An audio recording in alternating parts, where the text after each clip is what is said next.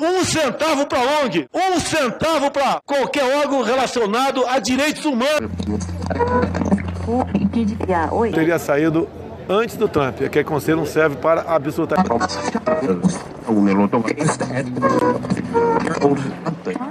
Sejam bem-vindos e bem-vindas a uma edição especial do nosso QG, Ensaios do Mundo Contemporâneo, diretamente para você. Aqui quem fala é Lucas Dias e hoje eu estou acompanhado da Mariana Garrido. Oi, pessoal. Saí um pouquinho do roteiro hoje para vir debater um tema de, de suma importância. Obrigada pelo, pelo convite. Exatamente. E hoje nós vamos falar um pouco a respeito da questão dos direitos humanos no governo de Jair Bolsonaro. Os direitos humanos eles são uma conquista humana e eles precisam ser protegidos por todos.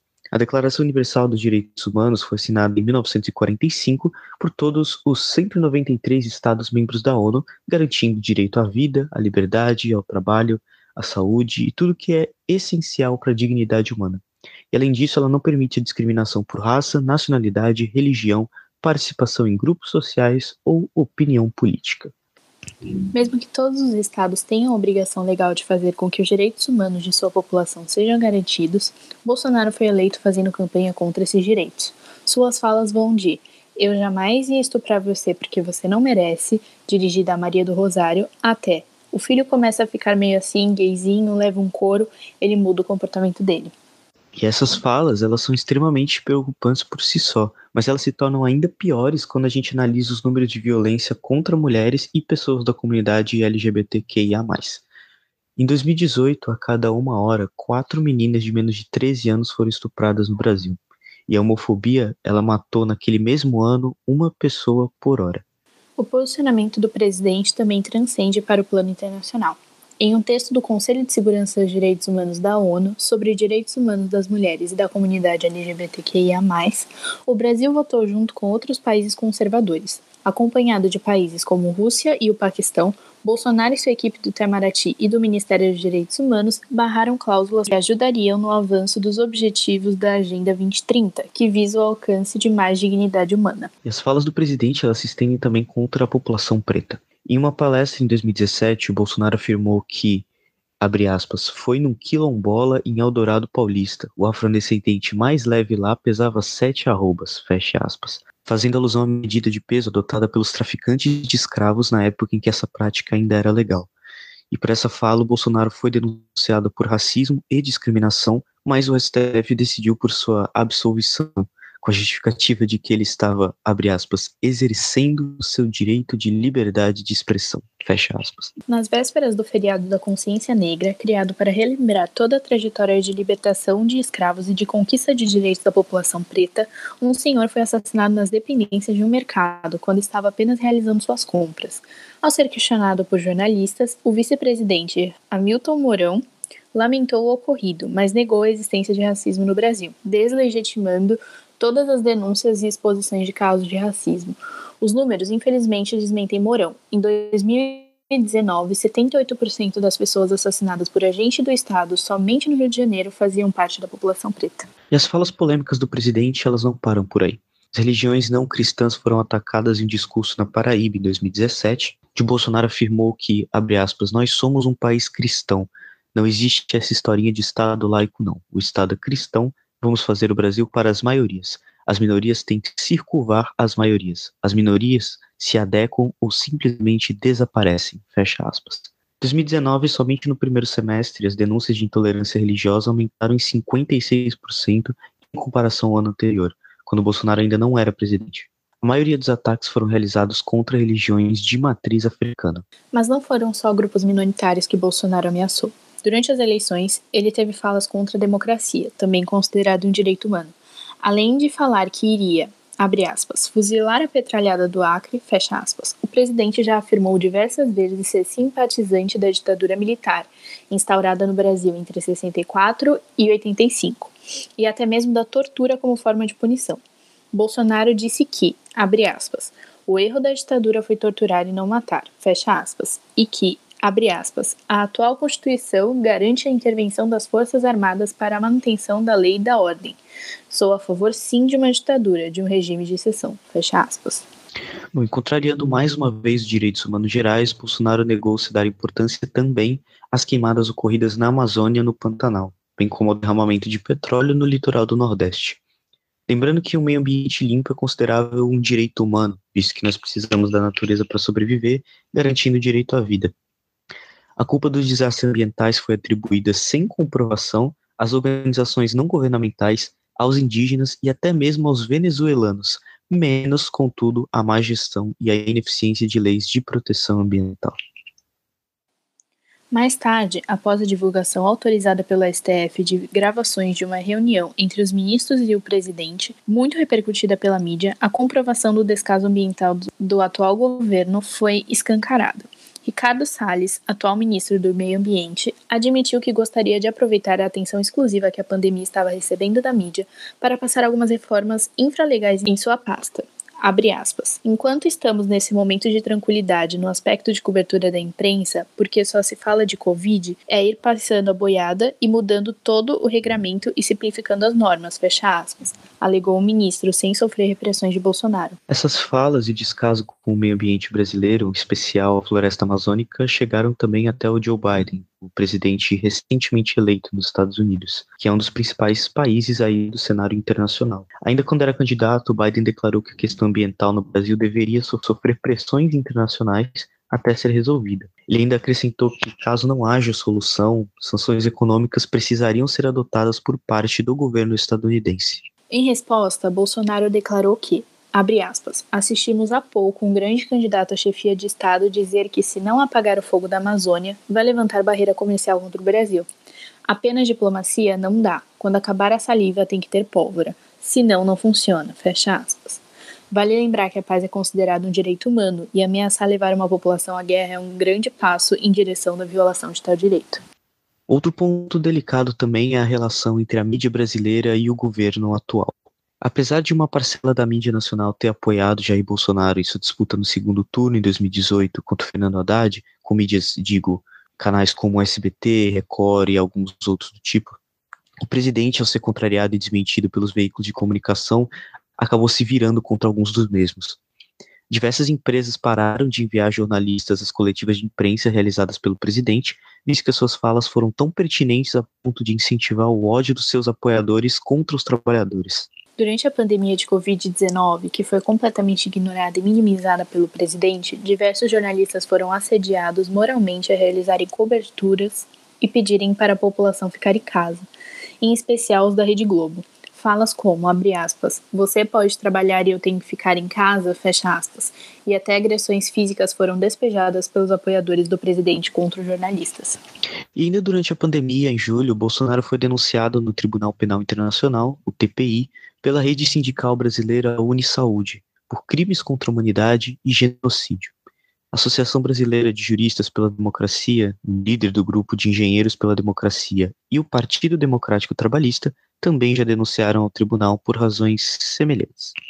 Suas falas direcionadas aos que não resistiram ao vírus são desumanas e cruéis. Quando o país chegou em 150 mil mortos, em outubro, o presidente minimizou as consequências do vírus e dizia ter sido superdimensionado pela mídia.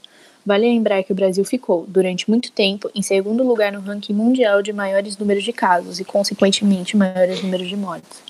No meio de todo esse cenário de mortes e doenças, o presidente, em parceria com o Ministério da Economia, excluindo o Ministério da Saúde, que ficou sem o líder por meses, quando Nelson Tati anunciou ao cargo, é, anunciou a privatização da Unidade Básica de Saúde. As chamadas UBS são responsáveis por 80% do atendimento médico, além de serem consideradas as portas de entrada do SUS. Elas servem para atender a população que depende do serviço público, evitando esse encaminhamento para serviços mais caros e esses serviços foram primordiais no combate à pandemia de Covid-19. Especialistas afirmam que essa seria uma tentativa de iniciar a privatização total do SUS, algo que sempre foi defendido por Bolsonaro e seus apoiadores. Vale lembrar que garantir o acesso à saúde também é entendido como direito humano, visto que isso significa também garantir o direito à vida.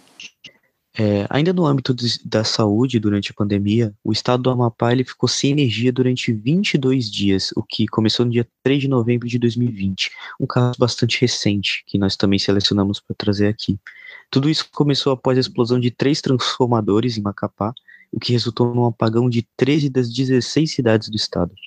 Após três dias de apagão e diversas promessas não cumpridas por parte dos governos estadual e federal, as manifestações começaram. Isso levou à determinação da Justiça Federal de três dias para o restabelecimento da energia elétrica, sob multa de 15 milhões de reais. Somente então um sistema de rodízio foi estabelecido no estado. Dessa forma, nesse período, os alimentos passaram a estragar, a água passou a faltar e os geradores dos hospitais acabaram começando a se esgotar. Enquanto isso, o presidente garantiu que 80% da energia já havia sido restabelecida no Amapá, mas uma rápida pesquisa mostrava, através das notícias e relatos populacionais, que isso não era verdade, não passava de uma fake news. Então, no dia 12 de novembro, além do anúncio da decisão de adiamento das eleições somente na capital, a Companhia de Eletricidade do Amapá anunciou um novo rodízio. Em vez de 6 em 6 horas de energia, os moradores agora teriam turnos de 3 ou 4 horas. A população relatou que esses turnos não ocorriam nem quando eram de 6 a 6 horas e nem quando eram de 3 ou 4 horas. Excepcionalmente no dia das eleições municipais, no dia 15 de novembro, todos os municípios que iriam às urnas para concluir as suas eleições municipais tiveram energia elétrica em período integral. No dia seguinte, o novo transformador chegou ao Amapá e restabeleceu a luz nas 13 cidades que foram afetadas. Menos de 24 horas depois, contudo, um novo blackout ocorreu na região. Somente no dia 24, oito dias depois, a energia voltou. Até o presente momento, no dia 30 de novembro, o problema não retornou.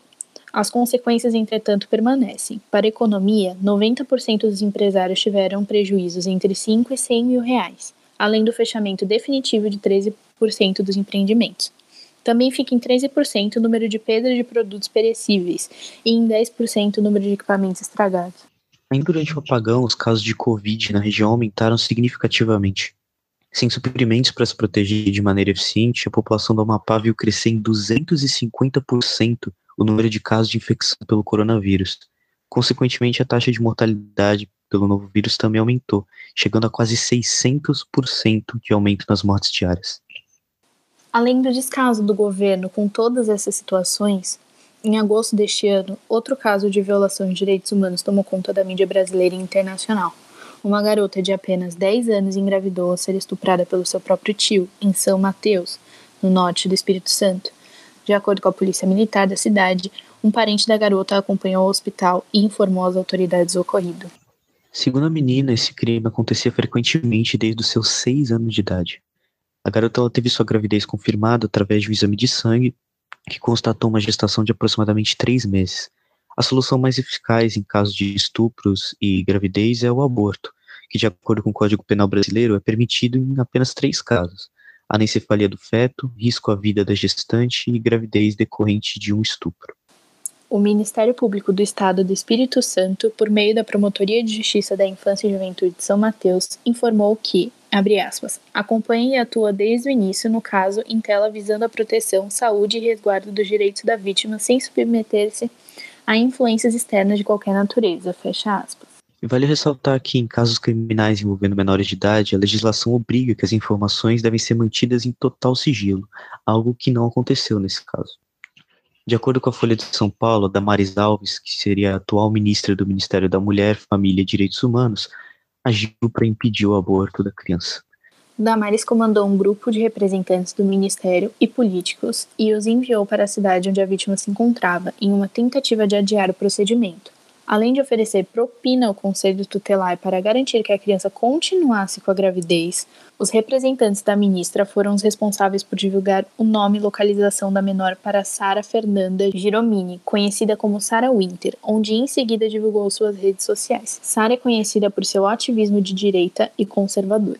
E após as diversas tentativas da Damares e seus representantes do ministério para impedir o aborto, finalmente o juiz da Vara da Infância e da Juventude de São Mateus autorizou. Contudo, o hospital escolhido se negou a realizar o procedimento porque afirmavam que a criança já tinha mais de 20 semanas de gestação, o que, de acordo com o Ministério da Saúde, não se enquadra aos requisitos do aborto legal. Com isso, a garota foi obrigada a se dirigir até um hospital de Recife. Entretanto, o local escolhido foi vazado e alguns manifestantes tentaram impedir a entrada da criança, fazendo com que a menor e sua representante legal precisassem entrar escondidas. E após a realização do aborto, o suspeito de ter estuprado e engravidado essa garota de 10 anos, que havia fugido ao saber da denúncia, ele foi preso em Minas Gerais. Já a menina e a sua avó entraram em um programa de proteção a testemunhas até os dias atuais. Jornais internacionais como o The Guardian e o The Sun criticaram as medidas tomadas pelo Ministério da Mulher, da Família e dos Direitos Humanos. Aspas, as leis do Brasil são claramente inadequadas e colocam milhões de mulheres em risco, fecha aspas, disse Gabriela Rondon, uma advogada pro-choice, que significa que a pessoa é, apoia a, o direito de decisão da mulher, é, de acordo com The Guardian. Bom, portanto, para nós termos um parâmetro aqui, para alguém que se elegeu prometendo proteger a família e a infância brasileira, Bolsonaro parece ter escolhido pessoas do mínimo duvidosas para integrar o seu time de ministros. As falas e as ações da sua equipe vão totalmente de encontro, vão contrárias ao que não só as leis nacionais, mas também os tratados internacionais aderidos e ratificados pelo Brasil falam sobre. O desrespeito aos direitos humanos pode trazer sérias consequências para o Brasil, como foi exemplificado na fala de Biden durante o debate presidencial dos Estados Unidos. As barreiras econômicas e o isolacionismo internacional são só alguns exemplos. Organismos internacionais como a ONU e a OEA, ou até mesmo o Mercosul, podem pedir medidas severas contra o país por todas as violações citadas e as que Bolsonaro e sua equipe governamental podem vir a cometer ao longo de seu mandato. Exatamente. E antes de nós finalizarmos aqui a nossa discussão, nós buscamos aqui apresentar uma maioria dos casos é, que falam a respeito de violações de direitos humanos dentro do governo Bolsonaro, mas lembrando que esses são alguns, nós temos alguns outros também que poderiam ser tratados, mas isso faria uma lista muito extensa, e o nosso intuito aqui é dar um panorama do que vem acontecendo no Brasil nos últimos anos. Levando em conta isso e tudo que a gente apresentou aqui, gostaria de fazer uma pequena reflexão com a Mari antes da gente encerrar esse nosso podcast.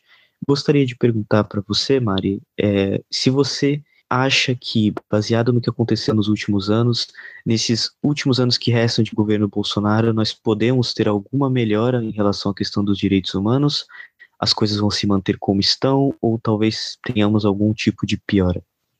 Bom, eu acredito que com a nova liderança que, que foi eleita aí nos Estados Unidos, é, as coisas vão, vão melhorar. Porque me parece uma liderança que, que tem como foco voltar a agenda internacional para os direitos humanos, certo? Então, eu acredito que o, o, o governo ele vai se esforçar um pouco para pelo menos manter as aparências, o que não é o ideal, mas infelizmente é o que eu acredito que vai acontecer. Bolsonaro não me parece ser o tipo de líder que, que mudaria a opinião sobre os direitos humanos. É bem colocado, na verdade, eu compartilho da mesma esperança que você, de que nós tenhamos, é, por conta da pressão internacional, ainda que ela cause muitos danos estruturais ao Brasil, possivelmente com sanções econômicas e algumas coisas as quais o Brasil nunca passou antes, mas acredito que com uma pressão internacional a gente tem uma necessidade de, como você disse, pelo menos o governo tentar manter certas aparências, o que na conjuntura atual é triste, mas é melhor do que o que nós temos hoje.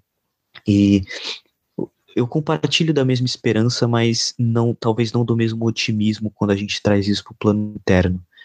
É, eu acredito que, além da figura do próprio presidente Jair Bolsonaro continuar com violações sistemáticas das questões de direitos humanos, com falas e atitudes que vão totalmente contrárias àquilo que a gente consideraria o justo e o certo, é, eu acho que a gente também tem uma questão de que a figura do presidente Jair Bolsonaro na presidência, com todos os atos que ele cometeu desde 2018 para cá, acaba ab abrindo um precedente para que os seus apoiadores, para aqueles que ainda insistem em investir na base de Jair Bolsonaro, acabem é, se tornando violadores de direitos humanos por consequência também, atribuindo a imagem do que o presidente fez no país acabem se tornando é, pessoas que contrariam os direitos humanos, porque nós temos essa tendência no Brasil nos últimos tempos, quando o líder de Estado, o Bolsonaro, faz afirmações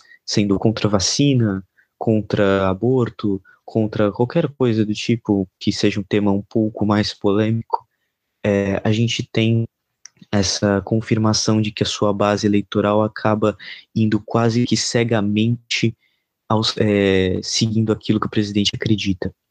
E isso é algo muito preocupante.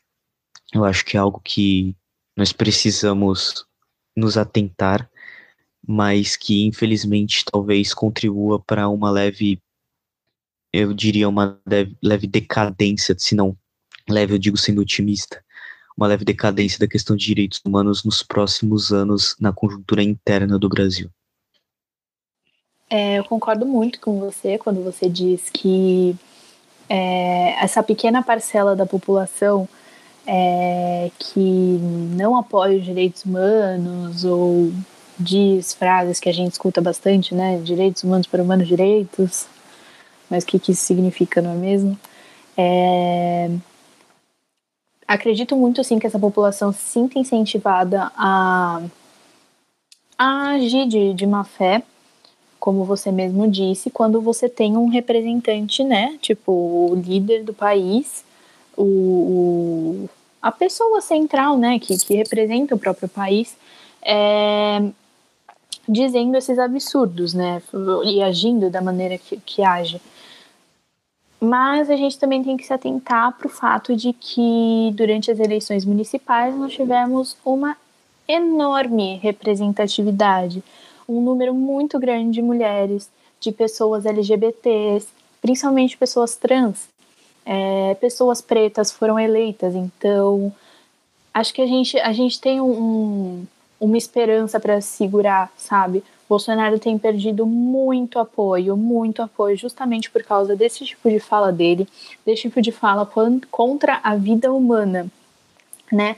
A vida de, de várias pessoas que foi perdida durante a pandemia por uma má gestão dele, né? Tanto é que ele foi o que a gente comentou, ele foi denunciado por, por genocídio, né? Então, eu acho que ele perdeu muito apoio, que as pessoas estão abrindo os olhos e vendo quão importante é os direitos humanos. Não não está sendo cada vez mais debatido e tem que ser debatido muito, muito, muito, muito mesmo para as pessoas entenderem que são direitos fundamentais, que todo mundo precisa desses direitos e não só os humanos direitos, entre muitas aspas. Porque, novamente, o que isso significa, não é mesmo? Não, está correto. Inclusive, muito bom o posicionamento, muito bom a pontuação a respeito das eleições. É, de fato, nós tivemos um crescimento muito grande de candidatos e figuras políticas e sociais de diversas áreas, de diversas origens, diversas culturas, diversas crenças e, acima de tudo, diversas é, interpretações do que significa ser humano. O que, na verdade, é algo muito bom. São pessoas plurais, digamos assim. É, então isso abre aí essa, esse debate que nós queríamos colocar aqui, mais uma reflexão. E acho que nesse final também a Mari conseguiu trazer para a gente o poder das eleições.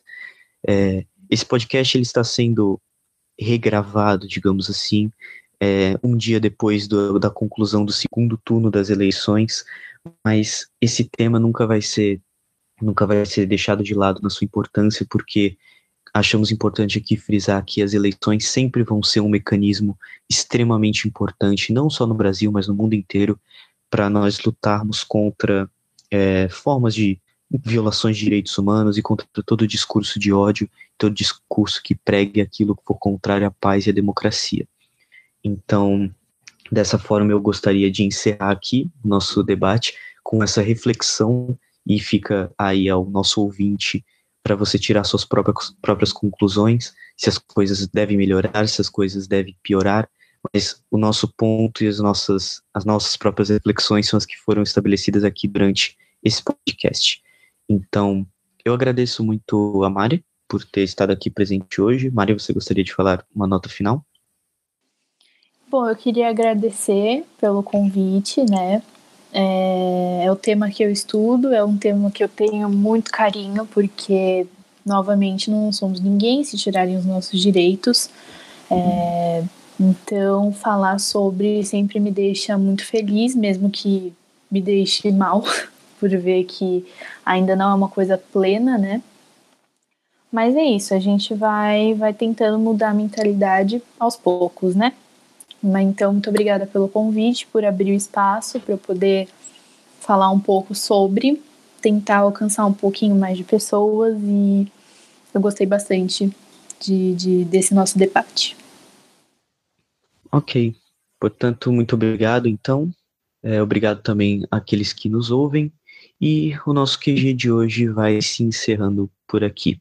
Eu convido vocês também a seguirem a nossa página no Instagram, arroba Quarentena Global, e é isso. Portanto, fiquem saudáveis, fiquem seguros e, acima de tudo, fiquem conscientes. Obrigado a todos e uma boa tarde.